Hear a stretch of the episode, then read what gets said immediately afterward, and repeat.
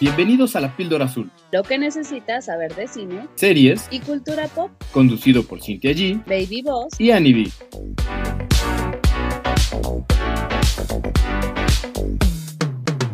Bienvenidos a un nuevo episodio de La Píldora Azul. Yo soy Cintia G y como cada semana y cada episodio están conmigo Baby Boss y Annie B. ¿Cómo les fue el fin de semana? ¿Les rindió? O no sé, o así como de que parpadeas y tú ya es lunes, martes, miércoles.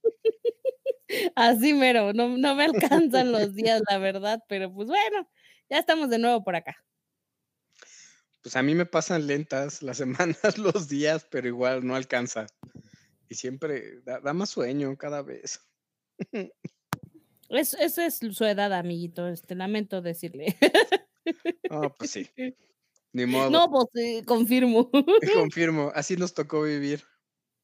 Ay, chale, qué triste. Yo lo estaba pensando y Annie lo verbalizó. Lo que pasa es que tú viviste como el sexo, las drogas y el rock and roll tan high que ya ahorita ya te drenaste toda tu energía vital, hijo. O sea, ¿qué quieres que te diga? Sí, viví todo lo que tenía que vivir de mis 30 en mis 20, creo. Sácale. Exacto. Ya solo te falta el hijo para que ya digas, no, pues ya, ahora sí ya que lo viví todo. Sí. Eh, ese es el que más no resistimos por momentos. Está piense y repiense y repiense. Nos resistimos, dice. Ay, amigo, es que no sé. Yo te diría que si te vas a aventar necesitas todas las energías posibles, pero este, pues yo no le entraría. Yo, yo viajaría por el mundo, la verdad. Te lo Ay, van a que- encaretar a la Lady Boss. Le voy a decir, amiga, piénsalo bien. Tú lo vas a tener que cuidar. Exacto. Una es la que los lleva adentro, oye. No, y es que como decíamos, el huevo está caro. Entonces, eso es lo que hace que uno la piense más. Pero ese niño va a Mm. traer la torta bajo el brazo. Tiene, está, está muy apadrinado. Pero aún así, da cosa, da cosa. No sé. Aviéntate. Fíjate, voy a hablar con Lady Boss. Le voy a decir, mira, amiga, este, tenemos unas cosas que hablar.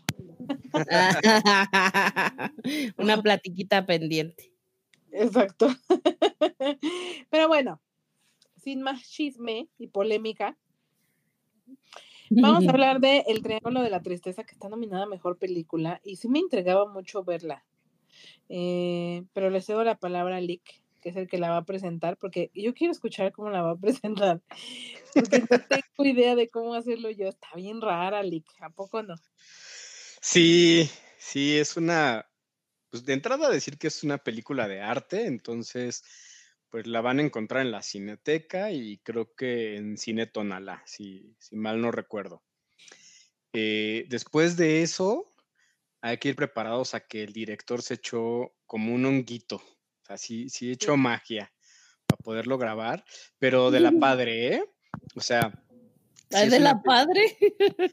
Sí, es un buen viaje. O sea, este, está muy loca la película, pe- pero chida. O sea, sí me gustó mucho. Es una película que creo que puede tener un lado como para la masa y otro lado como de, de cinéfilo mamador. O sea, como que cumple con las dos y bien, bien equilibrada. Pues muy De- Darren, ¿no? Darren, no ¿No es ubico. Aronofsky? ¿No es de él? No, no, querida, este es Rubén Ostlund. Klund, algo Ah, así. Pensé No sé que era de Darren. Aronofsky. No, esta es la de, de Whale, bebé. Ah, no, pues olvídenlo, yo estoy en otra cosa. Era de, otro, de otra magia, Lick. Me eché el honguito también. no, no es cierto. Así de, no te confundas, por favor. Y bueno, ¿de qué va esta película?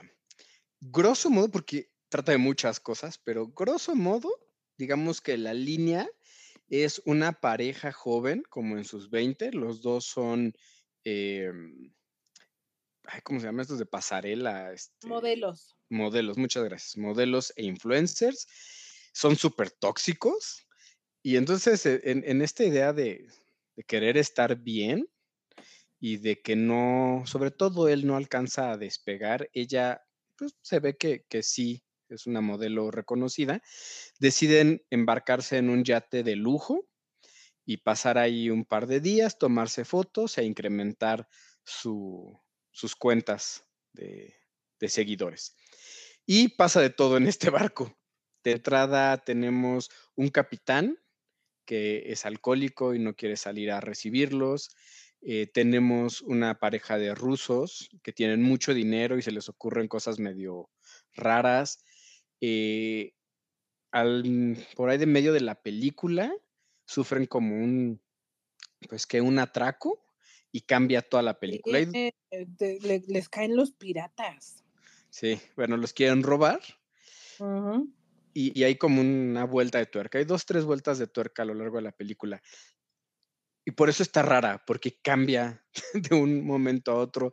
Tiene situaciones tan, pues digamos, grotescas, como que de repente todo el mundo está vomitando, como de repente se abiertan una disertación entre el comunismo y el socialismo. Hay una fuerte crítica hacia Estados Unidos, hacia el capitalismo, hacia el dinero, hacia los roles de poder, hacia el rol de La mujer y el hombre. ¿Mandé? La diferencia de clases. diferencia de clases también, eh, eh, acaba siendo irónica, de humor negro, o sea, creo que tiene de todo, así, tal cual, drama, comedia, tragicomedia, está muy, muy padre. Creo que lo único que no me encantó fue el final, que, que se queda como abierto a, a, pues que lo, a varias interpretaciones. De ahí en fuera está muy padre. Yo me morí de la risa casi toda la película. Súper, súper recomendable. Y creo que tú también la viste, ¿no? Sí. Sí, sí me aventé a verla en la Cineteca Nacional, que les, les comentábamos en el capítulo anterior que esta película, al ser como de autor o cine de arte, no está disponible en todas las salas de cine. También está en el cine Tonalá, pero muy recomendable. Yo también la disfruté muchísimo, a mí también me gustó. Eh, sí, me, sí me pareció como muy diferente, pero bien como lo que nos pasó con todo en todas partes al mismo tiempo. No podría decir que, ay, le llega, porque creo que a nosotros tres nos encantó esa película en todo, en todo, en todas partes. No puedo decir que esté a ese nivel, pero no está tan lejos tampoco, ¿eh? Realmente es de esas películas raras que disfrutas, que te mantiene, sabes, como, como a la expectativa, porque empieza lento, por así decirlo, empieza como que poco a poco se va cociendo el pollito. Pero el ritmo siempre es ágil, o sea, no se siente como en un momento aburrida y, y va avanzando y va avanzando y, y hay situaciones con las que uno se puede identificar y en automático también percibes esas críticas que está haciendo, ¿no? Tú me decías eh, cuando lo estábamos hablando que eh, como que el dinero es un factor, ¿no? O sea, como que todo el tiempo están hablando de dinero, todo el tiempo, ¿no? Entonces, sí se siente como estas críticas que el director quiso hacer y muy disfrutable. Me sorprendió también, por cierto, ver aquí a Woody Harrison, que me encanta, ya saben, es un tipazo, nos queda muy bien, es justo el capitán que menciona el Lick. Y bien, o sea, poco tiempo en pantalla, pero lo que estuvo chistoso. Tiene muchos momentos, ¿saben? Como esta, esta eh, sátira o esta crítica sobre cómo es cómo lo ven la clase baja o media y cómo lo vive la clase alta, ¿no? Sí, eh, hay un momento de, de la película que es muy evidente cómo es esta crítica hacia la desigualdad de, de poder, de dinero, que es el resultado del capitalismo, que me recordaba eh, cuando iba con mi, con el último terapeuta y hablábamos de cuál es la valía del ser humano, ¿no? Y nosotros de este lado del planeta que estamos tan embuidos en el capitalismo, el valor que aprendemos a tener sobre nosotros y las personas depende de la situación. O sea, en una situación normal, vamos a suponer que va un camioncito y va el presidente de Estados Unidos, que podríamos decir que es una de las personas más poderosas del mundo, con 20 niños, ¿no? En el camioncito. En ese momento, ¿quién es la persona pues más importante o que valdría más, en- entre comillas? eh, pues el presidente, ¿no? Y lo cuidan y tiene guaruras y demás. Choca este camión, se cae, todos quedan atrapados y solo hay una rendija de, ¿qué les gusta? 20 por 20 y solo hay un niño que tiene, que, no está tan grande, que puede caber por ahí, salir y pedir ayuda. En ese momento toma más valía el niño que el propio presidente, porque el presidente no los puede rescatar y el niño sí.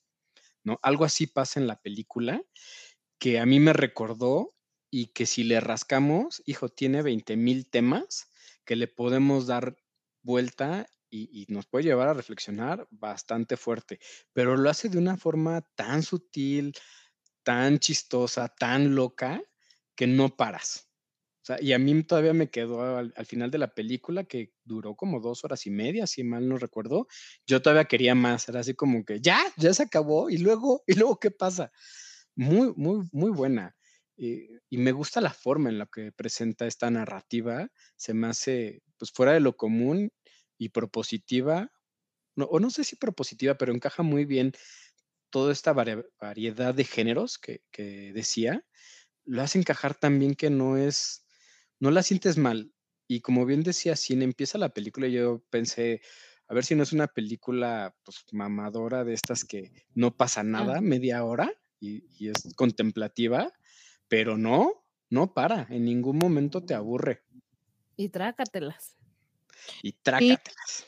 En ningún momento aburre, creo que eso es lo más importante, o sea, que quede muy claro que aunque, aunque es cine de autor,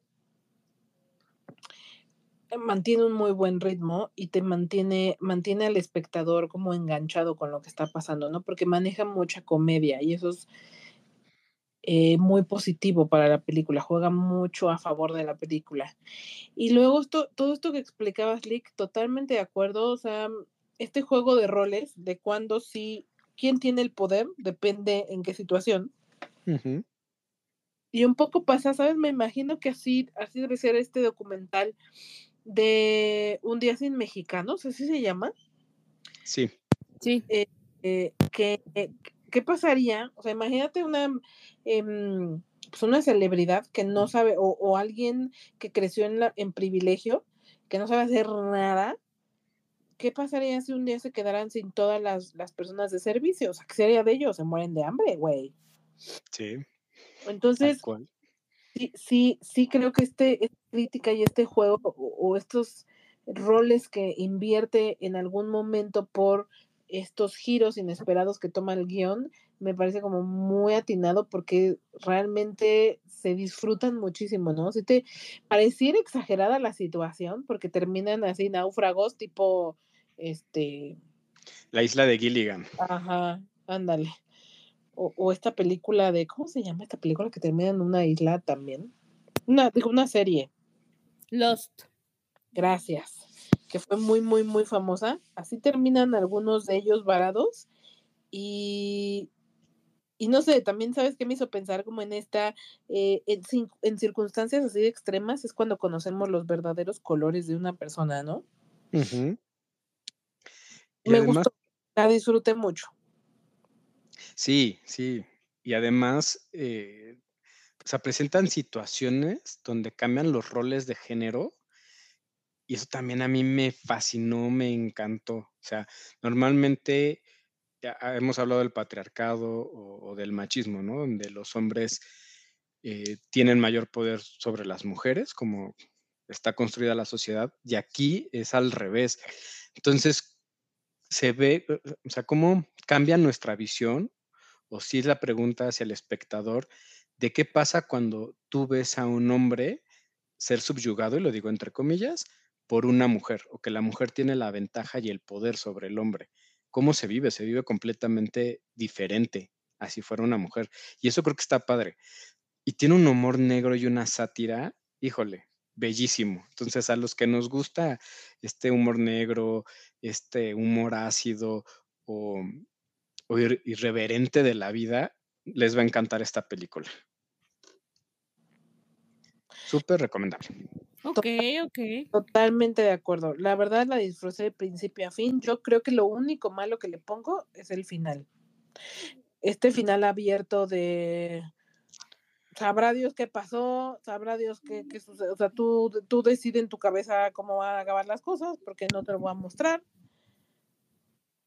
Eh, muy, muy raro, eso no me gustó, la verdad, para nada, pero me llama mucho la atención que esté nominada Mejor Película, Mejor Director y Mejor Guión Original. O sea, tiene, está considerada en tres categorías bastante importantes y, si- y si le soy muy honesta, me gusta, o sea, me gusta que esté en la terna.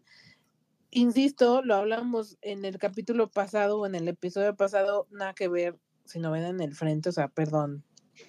Pero, insisto, me gusta más The Fablemans, me gusta más El Triángulo de la Tristeza, las disfruté mucho más, no sé tú, Lick. Sí, definitivamente. O sea, lo hablábamos el episodio pasado.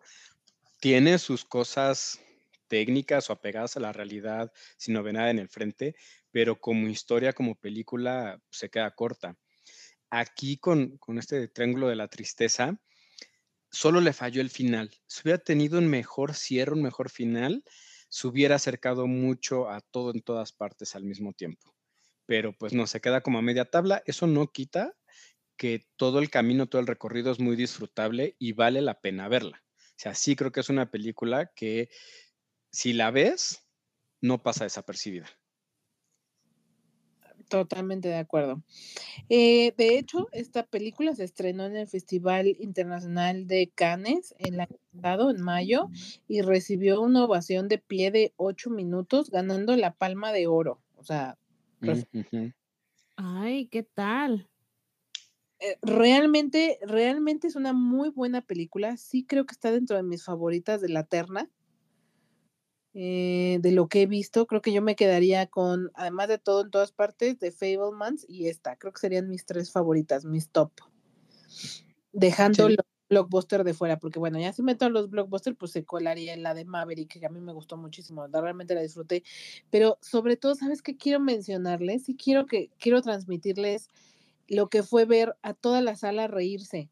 O sea, hace mucho que veo una película en la que todos estábamos involucrados en la película, botados de la risa, disfrutándola muchísimo. En verdad, la experiencia totalmente vale la pena. A lo mejor no necesariamente en cine, pero sí creo que vale la pena que no se la pierdan. Bueno, yo, yo sí diría que en cine porque te permea, o sea, como dices, toda la sala le genera algo, o se ríe, o creo que no hubo nadie en la sala cuando yo la vi que se quedara callada, o callado, o callades. Eh, sí reacciona, o sea, sí te genera. Y eso está muy padre, o sea, el, el que sientas que como multitud a todo le genera, creo que le añade a la película parte de la vivencia y, y se siente padre. Sí, sí está padre. Por cierto, otro fun fact es que la, mm, la actriz principal, Charby Dean, eh, se murió, se murió antes de que saliera esta película tuvo una asepsia, eh, o sea, una infección interna muy fuerte y pues partió de este mundo. Entonces, es la última película que Se hace. nos fue. Se nos fue. Otro. Y se marchó. Ay, no puedo creer lo insensible que eres. No, no es insensible, pues es parte de la vida y qué padre que haya participado en una película así que haya sido su última película. O sea, si lo vemos de ese lado, creo que está muy chido. Ay, güey, pero era muy joven, o sea, es una chamaca y muy guapa, por cierto. O sea, la verdad, la, la, la, la niña me pareció muy, muy linda, muy guapa. Sí, murió a los 32 años y le da un aire a Penélope Cruz. Cañón. Po- podría ser su hija. Entonces, si, si tienen por ahí un crush con Penélope Cruz, también, también puede aplicar. Quizá yo lo resumiría. Es esa película que entiendes porque está en la terna, no como la de si no me dan el frente. ya suéltala, la estás matando. No sé, dices, ok, a lo mejor no es mi favorita, no es la que quiero que gane, pero entiendo por qué está nominada. Realmente es como una pieza única. O sea, no había visto algo similar yo, por lo menos. Y la disfruté como pieza única muchísimo. Sí, sí, sí. Creo que va a entrar eh, en nuestro recuento de fin de año de esas películas raras. Creo que esta Ah, ya no, tiene, to- Total. su lugar. Porque está bien rara, advierto. Tiene un flow bien raro, pero raro bien. Raro bien. Sí, sí, con, con magia chida, con buen trip. me la vendieron, ¿eh? O sea, a pesar de que está rara, sí me la vendieron. Yo creo que me la voy a echar en una de esas. Igual me espero a que llegue streaming, pero seguro que sí la voy a ver. Bueno, si la ve en streaming, nos invita y echamos magia para Va. verla. Me parece. Ay, ¿de qué estás hablando? Por Dios. No, pues de nuestra convivencia. Claramente estar conmigo es mágico. ¡Ah! Mágico y musical. pues nada, es como pero- te echas un no for le loco y ya echamos. la ves. Sí, claro. por loco como adolescente. ¿Cómo Ah. pasó de ser un señor de 40 a ser el, chavito de este- 16? Este Preparamos unas aguas locas. Exacto. Ya, ya me dijo mi sobrino que chaborruqueo gacho, entonces, pues ya, ¿qué más da? La chaviza. ¿Qué toma Ya la lo- chaviza? Ya lo aceptó, ya lo introyectó. Ya.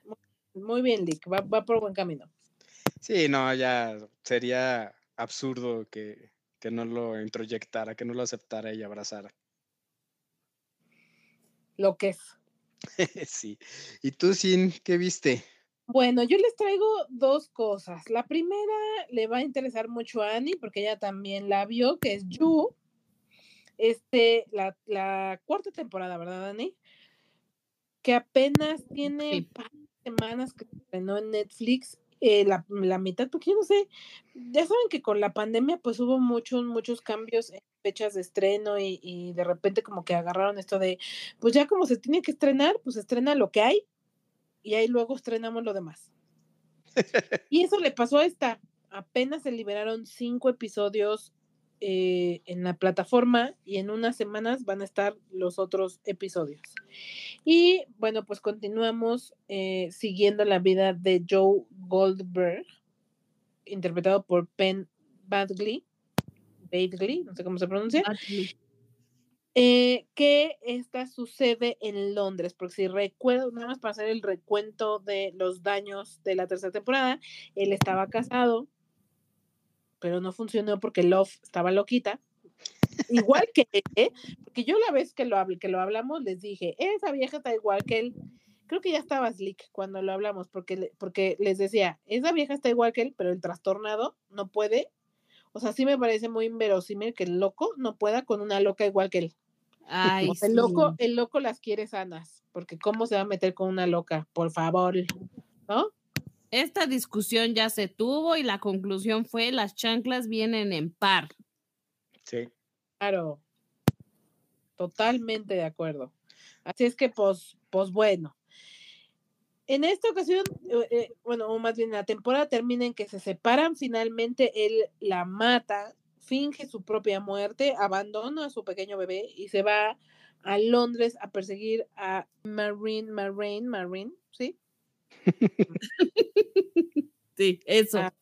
A Londres, termina por obviamente tomar una identidad falsa porque fingió su muerte y está trabajando en una universidad como profesor de inglés, de literatura, pues, y eso lo lleva a involucrarse con gente como de la alta sociedad, como la, la élite de Londres, un grupo de jóvenes, más o menos de su edad, o sea, treintones, me imagino. Y esto termina en un asesinato. O sea, el primer capítulo, capítulo termina en un asesinato y pronto descubres que no fue él. Oh, sorpresa, no fue él. Alguien lo está intentando incriminar. Y a partir de ahí Mm, se desarrolla el resto de la de la o sea, ahora resulta que el Joe es bueno. Lo de un asesinato y pues él nada más tiene la culpa de que hizo el cuerpo en trocitos y lo dispersó por todos lados porque pues no, no se iba a quedar con el muertito, ¿verdad? Lo tenía que desaparecer. Sí, Entonces claro. el responsable de desa- desaparecer el muertito, pero no lo mató. Y luego le sale como este aire de, ay, no, es que mi vecina está en peligro, la tengo que proteger. como que-. Ha pedido, ¿sabes? Este es el típico clásico de, el típico caso, perdón, de, y yo te lo pedí. O sea, y te. No. Ah. Exacto.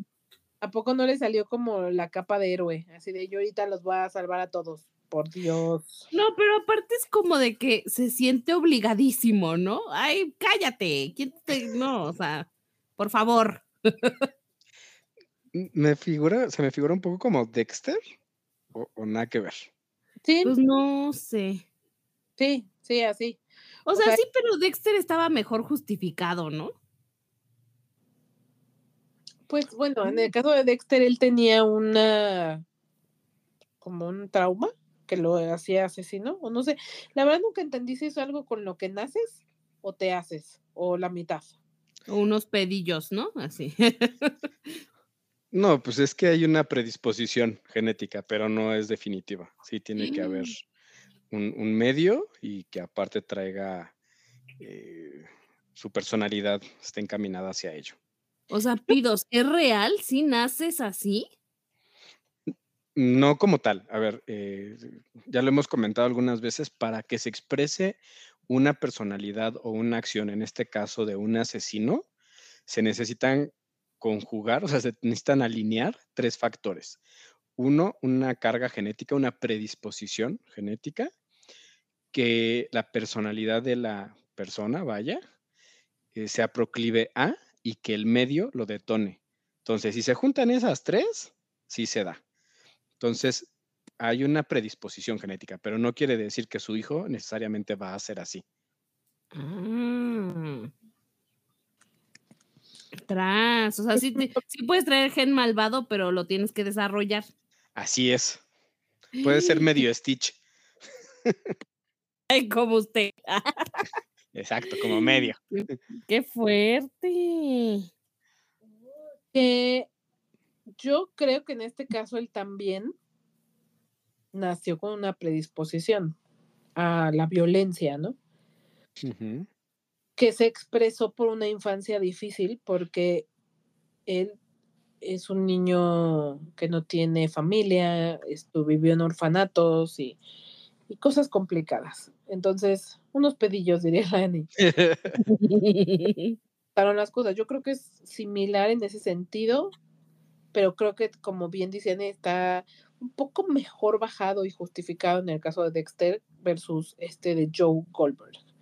Pero bueno, el punto es que él termina como la víctima y ahora él, es el héroe y está tratando de encontrar quién lo está incriminando, quién lo quiere incriminar en esto que le empiezan a conocer en la élite británica como el asesino de, de ricos.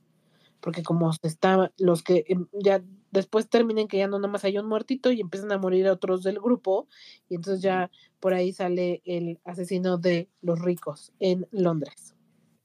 ¿Y si lo atrapan? Pues te digo que va a la mitad, hijo, o sea, todavía no se acaba esto. Ajá, es que Ah. estrenaron primero una parte y creo, si no me falla la memoria, a partir del 9 de marzo van a estrenar la, la segunda parte de la temporada. Ok, y con este twist en la historia, ¿sí está bueno? O sea, ¿sí vuelve a atrapar o si es como, ah, se pasa? Mira, yo siento que está bien que lo hayan cambiado porque honestamente una temporada más eh, acerca de que lo de que Joe se vuelve a enamorar y entonces e- es un tóxico y o sea, una temporada más de eso no hubiera funcionado definitivo. Le tenían que dar un giro al personaje. El, el Ujú. giro era necesario para poder continuar. Sin embargo, esta no creo que sea una, una historia que necesite una cuarta temporada. Creo que si se queda, hubiera quedado en tres, chingón. Más. Exacto. Es más, yo diría que ojalá que esta sea la última temporada, porque yo ya no veo ya para que nos dé para otras, otra más, ¿no? La neta. Ojalá que se quede aquí, gracias, qué padre, sí estuvo bueno el chisme. Ya, ya, ya podemos no continuar porque ya va a empezar a ser muy repetitivo. Ok. Ah. Tal cual. Creo que en eso lo resumiría. O sea, eh, en resumen, me entretuvo, o sea, pero porque el personaje eh, de cierta manera me gusta, ¿no? Es, es como esta onda que, les, que siempre hacemos burla de, ah, películas de asesinos seriales, series. Qué relajante, hay que ponerlo. Me gusta por eso. Eh, Lo sigo viendo porque, pues, güey, ya es como de, güey, ya vi tres temporadas, pues ahí voy a estar. Pero pero sí ya es demasiado. Annie tiene toda la razón. O sea, ojalá se acabe aquí y ya no haya más, porque no deberían ya explotarla más, porque si la cuarta temporada ya se siente innecesaria, la quinta ya por, seguro que no va a tener nada que rescatarse, o sea, va a ser mala, mala. Ajá, va a ser como Rápidos o Furiosos 8, 9 y seguramente 10. Ujú. Ok. Y ya, es todo lo que decir de Vietnam. Siguiente pregunta. Pero ¿qué más viste? Dijiste que viste O otra sea, cosa, ¿no? cerraría con, obviamente, como dijiste, Annie, si es el 9 de marzo, habría que esperar a la siguiente temporada, a ver cómo la van a terminar y lo volveremos a hablar. O sea, ya que esté todo, ahora sí volveremos a hablar de todo lo demás. A mí me gustaría leerlos y saber qué les pareció a ustedes, porque creo que para Annie y para mí fue como, eh, no es necesario. Y nada más también estoy encontrando aquí que la producción nos puso un fun fact sobre que Stephen King alabó la novela de la que está inspirada, que es de Caroline Kipnis, diciendo que era bastante original, aterradora y que nunca había leído nada igual. Yo creo que la historia, o sea, creo que las primeras dos temporadas, quizás hasta la tercera, está bien, pero hubieran, lo hubieran dejado en una, tril- en una trilogía o en una serie de tres temporadas, más que suficiente. En, en fin. Sí. Y también para dar publicidad a la serie, Netflix creó una cuenta bastante espelun- espeluznante de Tinder para el personaje de Joe. Ahora ya me dio curiosidad, ahora quiero buscar, Voy a bajar Tinder para buscarlo. Para que me salga el Joe. Pero necesitas el, el passport porque está en Inglaterra. Ah, qué bien le sabe, Lick. No, no, no, bueno, pues porque está- somos fanses, somos fanses. Y Eso ahí eh, nos han contado. Exacto, exacto. No más por eso, yo no sé de qué me está hablando, no sé qué son esas cosas. Del diablo. Sí, más que nada del diablo. Pero Pues, bueno. Más que nada. Ahora, ¿qué más vi? Bueno, pues ya ven que hace un par de episodios, bueno, no, un par, pero ya ti- ya tiene un par de meses que les traje Dope Sick, esta serie de eh, Star Plus eh, sobre el fraude que fue mm, el Oxicon y cómo esta mm, eh, farmacéutica que lo creó eh, causó la crisis de opioides más fuerte que han tenido Estados Unidos. Fue un caso súper escandaloso porque crearon un fármaco extremadamente adictivo que liberaron al, al público como si fueran paracetamol, güey. Entonces, Ujú. era bastante sencillo conseguir el Oxicon y es tremendamente adictivo y mucha gente perdió la vida a causa de la adicción a este medicamento y fue un súper escándalo y bueno, obviamente la FDA, que es la, pues, la institución encargada de regular los medicamentos en Estados Unidos, pues ya prohibió su libre uso, su, o sea, sigue existiendo el medicamento, pero ya no es tan fácil conseguirlo, se requiere receta y un seguimiento muy cercano del, del médico paciente, ¿no? Y para ciertos casos del tratamiento de dolor severos, porque en, este, en esta situación estaban recomendándolo hasta para un dolor de cabeza. Y los opioides pues, deben de usarse con mucho cuidado. Ojo, amigos, ojo. Y ahora les traigo Drop Out, de Drop Out, que también está disponible en Star Plus y que es una, una miniserie igual que la otra, también sobre un súper, hiper, mega fraude que combina a Silicon Valley con el mundo de la medicina. Y ahí les va. Está basado en un podcast eh, homónimo de la ABC Audio sobre el ascenso y descenso de Elizabeth Holmes y la empresa que creó, que es Theranos. O sea, todo es un caso real. Esto sí sucedió. Mm, Esta mujer, Elizabeth, ahí te va el chisme, Ani. Yo sé que te gustan las historias verídicas. Y Y ya le traigo está- ganas. El chisme está buenísimo. O sea, me atrapó, me volví adicta y nada más me la eché en tres sentadas porque, pues como ya hemos hablado aquí, si, hubiera, si, me hubiera, si me hubiera sentado un sábado, un domingo, te la echas completita porque es tremendamente adictiva. O sea, no ya que digas empiezas no puedes parar, hija. Ya que empiezo puedes parar. Está buenísima, está demasiado bien hecha. Y ahí les va. El chisme es el siguiente. Resulta que Elizabeth Holmes, que es interpretada por Amanda Seyfried, esta chica que me cae muy bien, una, una güerilla ojona. Guapetona Ella- ella. Sí, muy guapa. Ella eh, toda su vida soñó con inventar algo. O sea, era su sueño de su vida máximo non plus ultra. Inventar algo que transformara el mundo y que por lo tanto le diera fama, poder, dinero. Entonces, eh, eh, era una persona inteligente, o sea, sí le giraba bien la piedra. Entra a Stanford y en su primer año, me parece, ella decide que este objeto que va a crear o esto que va a desarrollar es una máquina pequeñita del tamaño de un CPU que con una gota de sangre puede correr análisis completos de muchísimas enfermedades. Todos los que nos hemos ido a hacer estudios de sangre o análisis de sangre, pues ustedes han visto la cantidad de sangre que se necesita. Por lo que yo entiendo, lo poco que entiendo es que en los análisis normales, pues necesitas una cierta cantidad de sangre para cor- poder correr diferentes estudios. Lo que ella estaba proponiendo eran dos cosas, que fuera una sola gota de sangre y que fuera una máquina muy pequeña, que pudieras casi que tener en tu casa. Ok.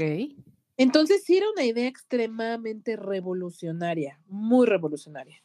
Así es que primero convence a sus papás de que el dinero para su universidad lo inviertan en su empresa. Ella deja la universidad, empieza a montar su empresa, contrata químicos y, e ingenieros para que puedan construirla, porque pues bueno, ella no, no sé bien qué estaba estudiando, pero bueno, ella, ella tuvo la idea, pero no, la, no creó el producto. Contrató un equipo para que desarrollaran el producto.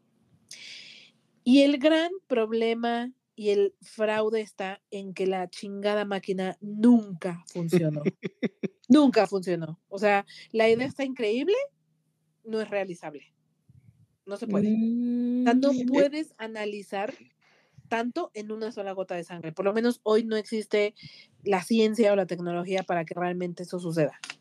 Sí, con tan poquito, con tan Con una de sangre, sangre. ¿no? Ajá. ¿En algún momento de eh, la serie explica, en teoría, cómo debería de funcionar? Mm, creo que sí hay un momento en donde hablan un poco de química, Ok. de la química y de cómo debería funcionar la, desde, la, desde la parte de ingeniería y la parte de la química, ¿no? Eh, y el problema viene en que ella, en su afán de querer, o sea, como que ella siempre al principio creo que creía que era cuestión de tiempo, que tarde o temprano ella iba iban a poder llegar a la solución y que para, pero para ello necesitas inversión, porque pagarle a químicos, a ingenieros, a un equipo para que desarrolle el producto, pues costo, implica un costo.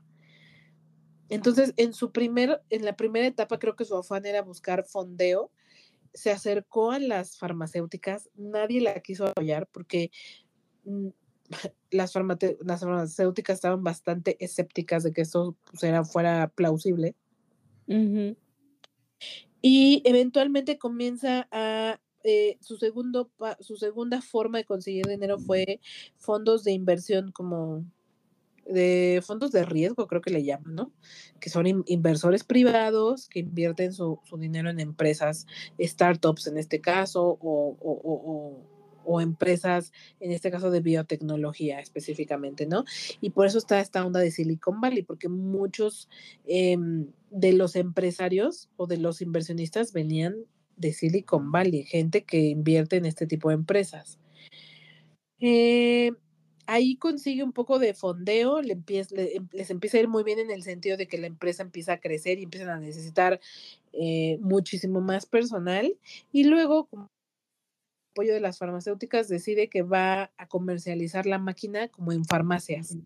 Entonces busca aliarse con cadenas de farmacias muy grandes en Estados Unidos que empieza a buscar y empieza a buscar quién fonde y quién fonde y quién fonde. Y entonces pero yo entiendo que la empresa de 15 años, la chingada máquina nunca funcionó. No, bueno. Y lo que empezaron a hacer fue un fraude. Hicieron presionados por los inversores para que finalmente se comercializara, para que finalmente se volviera un negocio, fue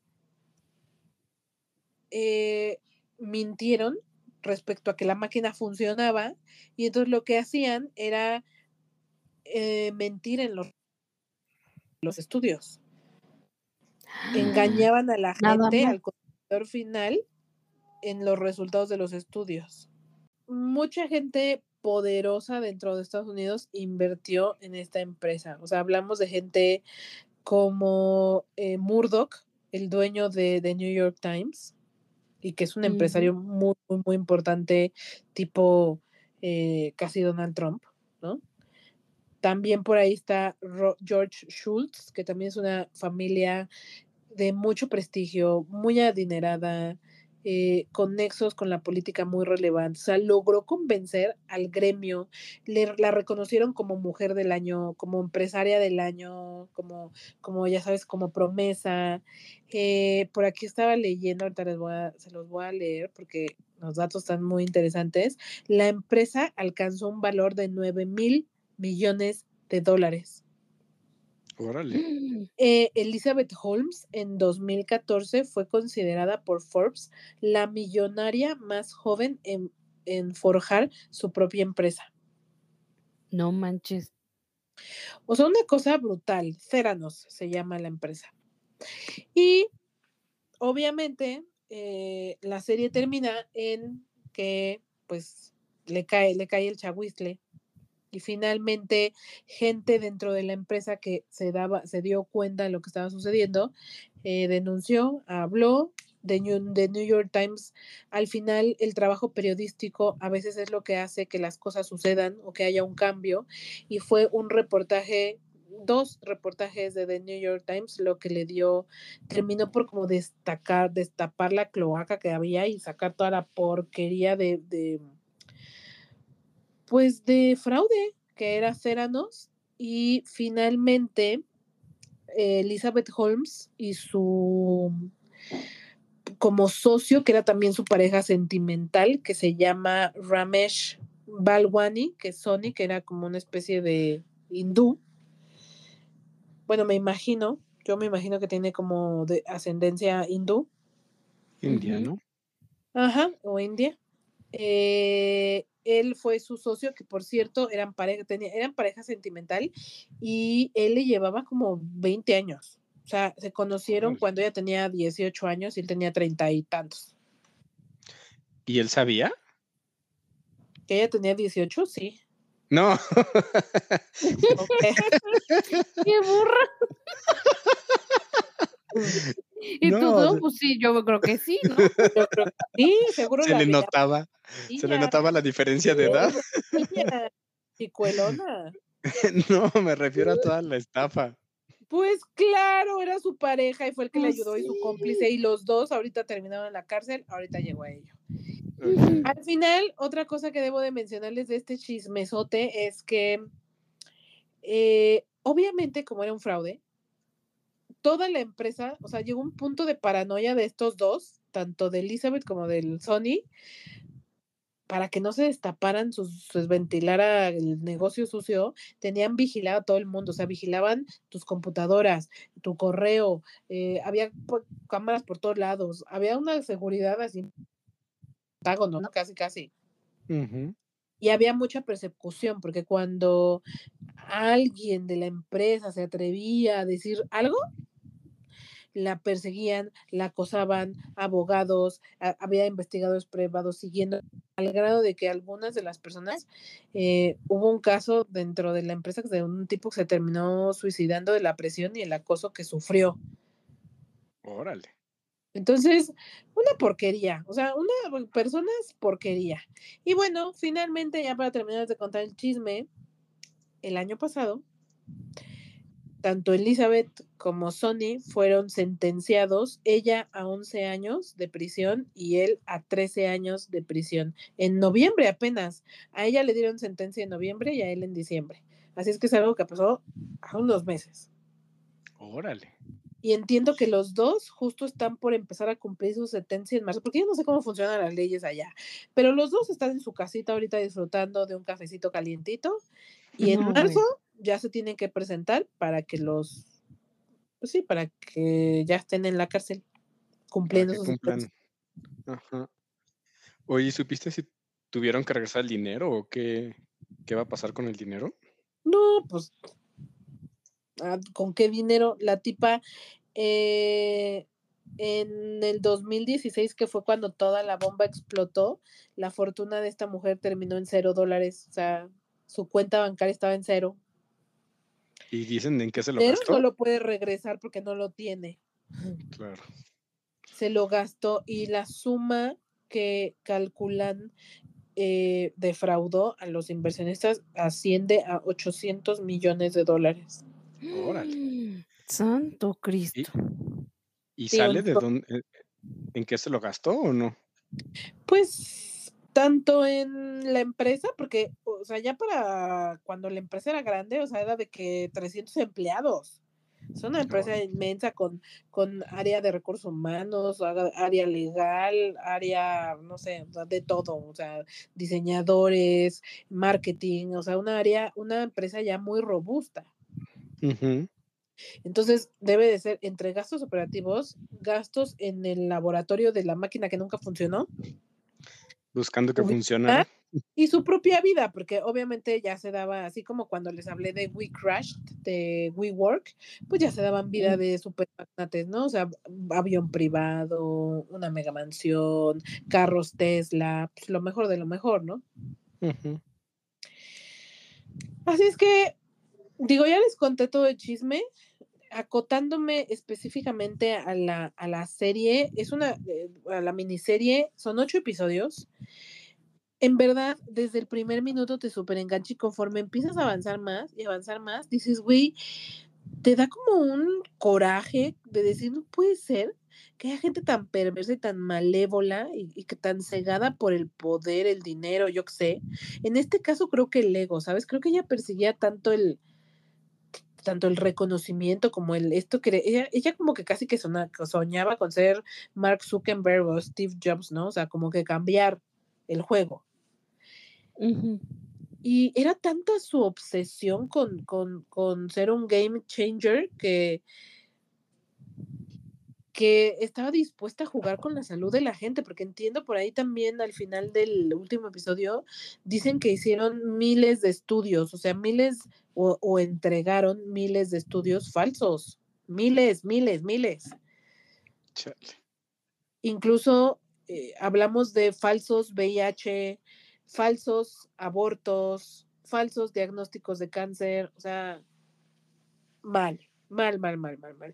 Y fue un súper escándalo porque, y lo hablan mucho en la serie, eh, el hecho de ser mujer, como lo hemos hablado mil veces en, el, en este programa, pues pone un camino un tanto más difícil que para los hombres y más como empresarias. Entonces, durante la, durante la serie hacen mucho hincapié en que eh, hay por ahí como gente que le criticaba, ¿no? La gente que ya se dio cuenta de que era una tranza y decía, güey, tú no, no tienes idea del impacto que esto ocasiona en todas las futuras mujeres que quieran emprender porque ya nadie va a confiar en ellas. O sea, finalmente, y lo hemos dicho, vivimos en un mundo de hombres y las pocas mujeres que han logrado cosas chingonas les ha costado uno y la mitad del otro. Y tener dentro de nuestras filas mujeres así de tranzas nos resta a todo el género y el gremio, en específico, pues las empresarias en Silicon Valley, credibilidad. Entonces, al final del episodio también eh, hay una, pues unos títulos que decían que había por ahí una empresaria en Silicon Valley a la que le recomendaron teñirse el cabello porque Elizabeth era rubia y le dijeron que se tiñera el cabello para no parecerse y no recordar a Elizabeth. O sea, sí sentó una, un antecedente muy difícil para las mujeres que quieren emprender en Silicon Valley. Y como que los inversionistas ahora están muy reacios de invertir en mujeres. Entonces pues sí. fue, sí fue, estuvo muy cañón. O sea, mal por donde le veas, chismecito chingón, neta, si te, te digo, no me hubiera podido sentar un fin de semana, me la echo en un día, se las recomiendo muchísimo, las actuaciones increíbles, el guion está demasiado bien pensado, demasiado bien bajado, y es de esas que te disfrutas, pero te da un coraje, ¿eh? que si te dan ganas de asesinarla, de dispararle así, piu, piu. no, ¿Cuántos bueno, capítulos son? Ocho. Ok. Perdón, Lick, le interrumpí. No, no, decía que, que se escuchó muy sutil ese piu piu para el coraje que te ha de dar, porque hija de su Pink Floyd. Pink Floyd. Te lo juro que sí, porque es, era, es alguien tan escrupulosa, tan, tan pinche loca, perdón con la, por la, por la expresión que dices, güey, de verdad no lo crees, no lo crees que haya gente así de sin escrúpulos, o sea, que es capaz, te digo, en su afán de lograr lo que sea que quieren, su ego, se llevan entre las patas, a- deja tú el dinero a la gente, o sea, todos los diagnósticos que entregaron mal, dices, no lo puedo creer, no lo puedo creer. No manches. Muy rudo, muy buena, se la recomiendo. Eh, estuve viendo imágenes de la Elizabeth original y algunos videos y la verdad Amanda lo hace impresionante, o sea, me gustó muchísimo su actuación, todo lo demás funciona increíble, o sea, de, de verdad es de esas series que van a disfrutar y, y, y van a marodear como Chernobyl. O sea, quien vio Chernobyl me va a entender lo que le estoy hablando, o sea, es buenísima, pero es unos corajes impresionantes. Tras. No, hasta sí seguro la veo. Seguro. Échatela, amiga, échatela, la vas a disfrutar muchísimo. Y bueno, nada más para mencionar algunos estrenos que vale la pena, que me llaman bastante la atención. O sea, salió de Ap- Apple Plus, está con todo, hijos, porque está, salió apenas el tráiler de Tetris, que también Ah, se ve protagonizaron buena. Egerton. Sí, se ve buena. Esta se estrena el 31 de marzo, estamos cerca. Estamos muy cerca de este, de este estreno. Y me llama muchísimo la atención, o sea, se ve interesante, como el de Air, que no sé si ya lo mencionamos en el programa, pero también esa película se ve interesante. ¿Tetris dijiste? Ajá. De No, los no creadores de del. Tetris. Ya lo publicamos justamente en la página de Píldora Azul, igual por si se quieren dar una vueltecilla y ver el tráiler eh, para que se enteren. Se ve buena. Ok. Ahí pusimos el, el tráiler, como dijo Annie, se estrena el 31 de marzo en Apple Plus, protagonizada por Taron Egerton. Yo les conté apenas hace poco de Blackbird, esta serie que también está en Apple con él, de que él termina en la cárcel tratando de sacarle la sopa a un asesino. ¿Se acuerdan? Ujú. Buenísima. se la recomiendo. Es una miniserie, mm, creo que también es de ocho episodios, seis, ocho episodios. Muy, muy buena. Y luego, por ahí también estaba yo viendo otro chismecín, que Macula Culkin va a regresar para una película de Home Alone. ¿Ustedes qué opinan de eso? ¿Lo A mí- creemos? ¿No lo creemos? ¿Lo esperamos? ¿No lo esperamos? Pues a mí me generó duda. Quiero ver cómo la hacen nada más por el morbo. Mira, yo ya había hablado de esto y les dije el año pasado, no sé por qué, no sé a quién se le sigue ocurriendo que es una maravillosa idea esto de hacer películas de, este, de Home Alone, pero el regreso de Macaulay, por supuesto que la voy a ver porque soy chismosa.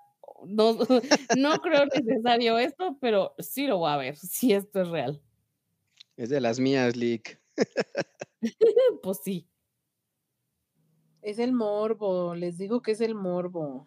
¿Sabes Sí, qué pues también sí. salió y no lo hablamos? El tráiler de La Sirenita.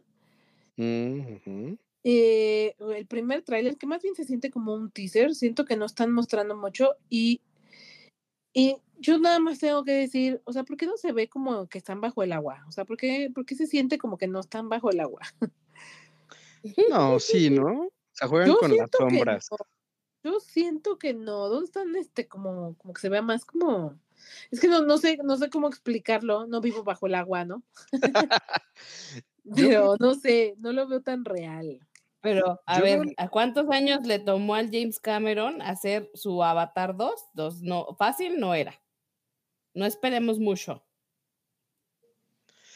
A ver, yo creo que, bueno, e- en el teaser, trailer, juegan con las sombras si quieren dar ese efecto, pero después de que vimos Avatar, ya pusieron la vara muy alta. O sea, ya vamos a estar comparando contra Avatar este tipo de, de efectos. Eh, Totalmente de Pues acuerdo. sí. A ver, vamos a ver.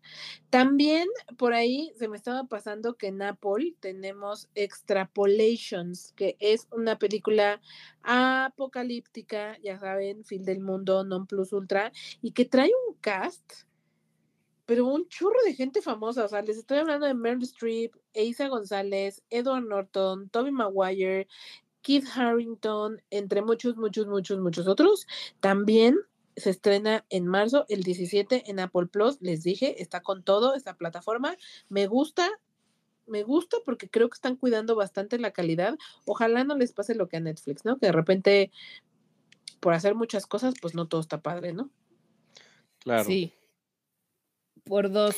Ya, ya es momento, como ya les hemos dicho, ¿no? Si, si andan dudando de contratarla o no, yo creo que marzo es un muy buen mes para que ustedes se contraten Apple, aunque sean a ese mes y desquítenla así, pero al infinito, porque de verdad hay material muy, muy bueno.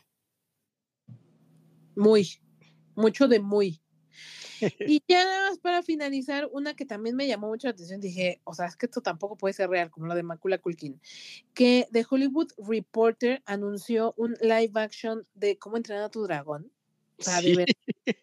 no lo creo, o sea, no sé, está muy raro, o, o no sé, no sé qué pensar, no sé qué pensar de esto, o sea, obvio, son dragones, ¿no? Ya hemos hablado, aquí somos Team Dragones, excepto por Annie, retírate, hasta para allá. no te vas a soltar, Lick. No, pues ahí sí me dice, no te va a soltar el que no suelta Sony. ¿Sony? Ah, este. Morbius. Pero hay niveles. Bueno, Me- pero no team, sé. team, este, team unicornios, perdón. Sí, está raro, está raro. Me gusta, estoy dentro. Obvio, me moriría por ver un chimuelo live action, porque chimuelo es hermoso. Pero no sé, no lo sé, Rick. O sea, a ver, quiero que Andy me diga qué opina al respecto. Ay, por supuesto que yo no voy a ver eso. Yo confío en su buen juicio y les creo. Yo no vería esa madre, la neta. Pero vi este, ay, mi voz, qué oso. Pero ¿Esa vi es mi ahí- voz? Esa es mi voz. Se me fue. Pero vi por ahí un, un, este, una imagen, un meme, donde comparan a John Krasinski con este niño de. Ay, no, De- por Dios, no. Ajá, pero sí se parecía. ¿Con qué Ay, niño? A ver, a ver, ya me perdí. El de cómo entrenar a tu dragón. Pues, ¿de qué Ah, estamos hablando, señor? Ay, Pues es que no me cuadra Krasinski con el de entrenando a Te mi lo dragón. juro que se parecía. A ver, si me lo vuelvo, se los voy a pasar. No, nos lo tiene que pasar, Lick. Ah, dice, no, pues ah, te lo encuentras porque te lo encuentras. Te digo que es nuestra Miranda Presley. A ver cómo le haces, Emily, pero lo tienes que conseguir para no, mañana. pero pues a mí no me paga usted, señor, entonces pues ni modo. Te aguanta hasta que me lo cruce. yo no le hablé así, yo no me dije, pues por favor, búsquelo. Todo es por favorcito. Ay, por. Todo es por favorcito, todo es por fitas, dice. Pues ahí Muy- está. Ahí están las noticias. Y ya nada más para finalizar, ahora sí la sorpresa, se los anunciamos. Aquí va con todo. Ya habíamos dicho de la quiniela, aquí lo más importante son los Oscar, quiniela, premio. Ding, ding, ding, ding, ding. Vamos a hacer nuestra quiniela. Ustedes están súper invitados a participar porque vamos a regalar entradas al cine con combo y todo, ya lo dijimos. El año pasado lo hicimos, se cumplió y este año lo vamos a volver a repetir porque los queremos y los queremos consentir. ¿No? Sí. Sí. Entonces, aquí mis compañeritos van a ayudarme a subir em, el eh, Monkey Survey o una cosa así para que nada más respondan. Y obviamente el que más le atine a respuestas correctas es el que nos vamos a llevar a cine. No sé si en esta ocasión nos los llevaremos al cine o más bien les damos sus pases y sus combos y ya llevan a quien ustedes quieran. Lo voy a pensar. ¿Ustedes qué opinan, niños? ¿Qué, qué harían ustedes, Annie y Baby Boss? Pues mira, yo creo que el año pasado que hicimos esta, esta dinámica, Dinámica. Sí, creo que nos la pasamos muy padre conviviendo y chismorreamos, salimos juntos. A mí me gustó muchísimo eso, pero pues que la gente nos diga que entre a redes sociales, ya los hemos invitado a Instagram, a Facebook, que nos cuenten qué prefieren, si quieren irse con nosotros para que se arme el chismecito en tiempo real o bien si prefieren irse con su detalle, pues claro, con mucho gusto les mandamos este su QR y su, su combo para que lo recojan. Ustedes díganos, pero sí participen, por favor, les vamos a facilitar la vida, les dejamos ya el link a la encuesta, todo va a estar este, publicándose en redes sociales dentro de los próximos días. No, yo digo que se vayan con nosotros. Nos la pasamos muy bien el, el año pasado. Chismoso. No, pues es que el chiste es convivir todos, ¿no? O sea, conocer más a nuestra audiencia, a nuestros Pildo fans. Eh, si quieren llevar a alguien, pues ya que, inviten a esta otra persona. Nosotros le pagamos un boleto, un combo y convivimos todos, conbebemos. Entonces, ahí nuestros Pildo fans eh, más destacados, pues que participen, ¿no? Ahí tenemos a Ernesto, tenemos a Marta, tenemos a Edith, tenemos a, a No, pues todos, a todos, a- aunque sean los nuevos. Si acabas de empezar hoy este podcast, bienvenido y ojalá que ganes. eh. Todos entran. Sí, sí, definitivamente. Que se destaquen, hombre. Me parece. Pues bueno, la idea sería entonces convivir, pasarla bien, conocernos. Nosotros vamos a pagar e- el cine, así es que es gratis, es gratis. Así La- es que, como dijeron mis compañeritos, lo estaremos poniendo en nuestras redes sociales. Ahora sí, aunque no quieran, van a que ir a las redes sociales a convivir y darle un like y, compa- y, y participar. Y pues mucha suerte.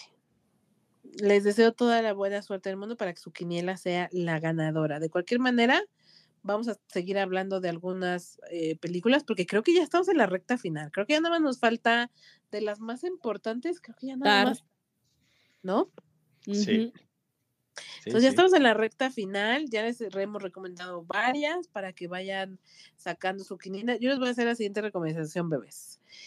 Investiguen un poco. No lo hagan de feeling como estos dos. Ay, Investiguen.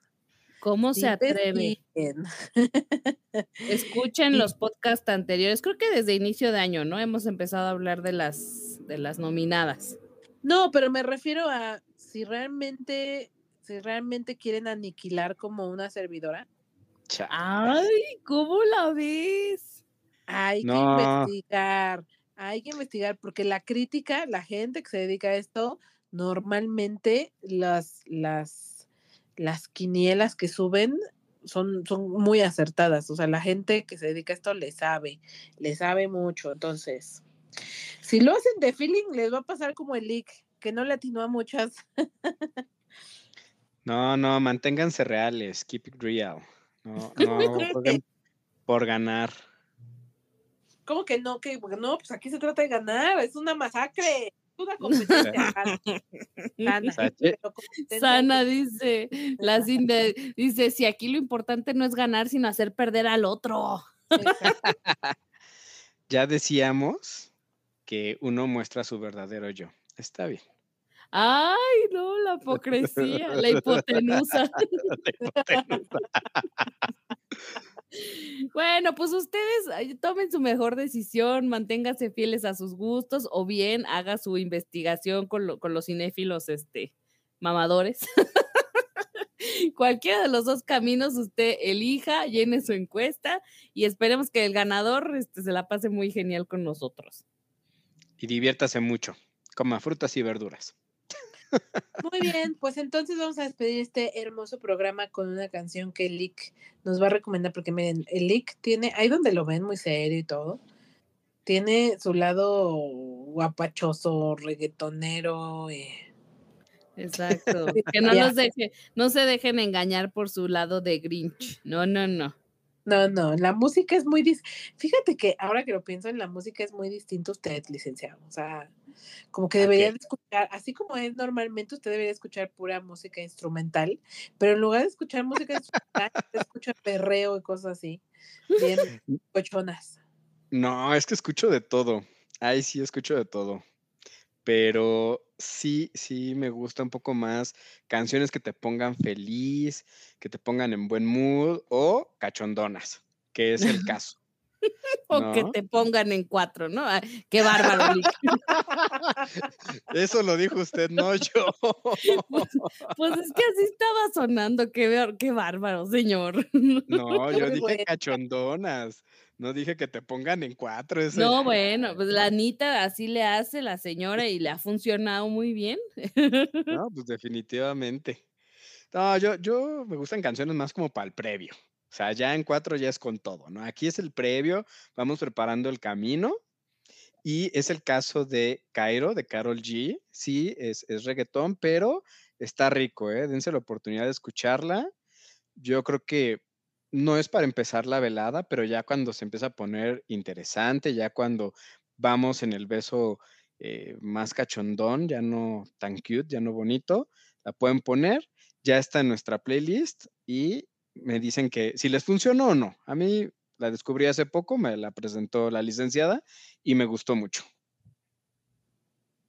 Ay, mira. Ok. Ok, pues ahí está nuestra playlist, la recomendación.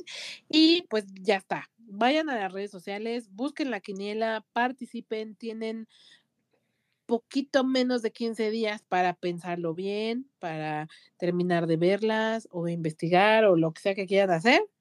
Y eh, la participación se cierra una hora antes de que empiecen los Oscars, ¿le parece, ¿les parece bien? Ya después de eso no vamos a aceptar más participación y estaremos dando los resultados las, los días posteriores. Yo creo que el jueves posterior a los Oscars estaremos revelando quién se va con nosotros al cine. Así es que Sí. muchas gracias, a- muchas gracias David.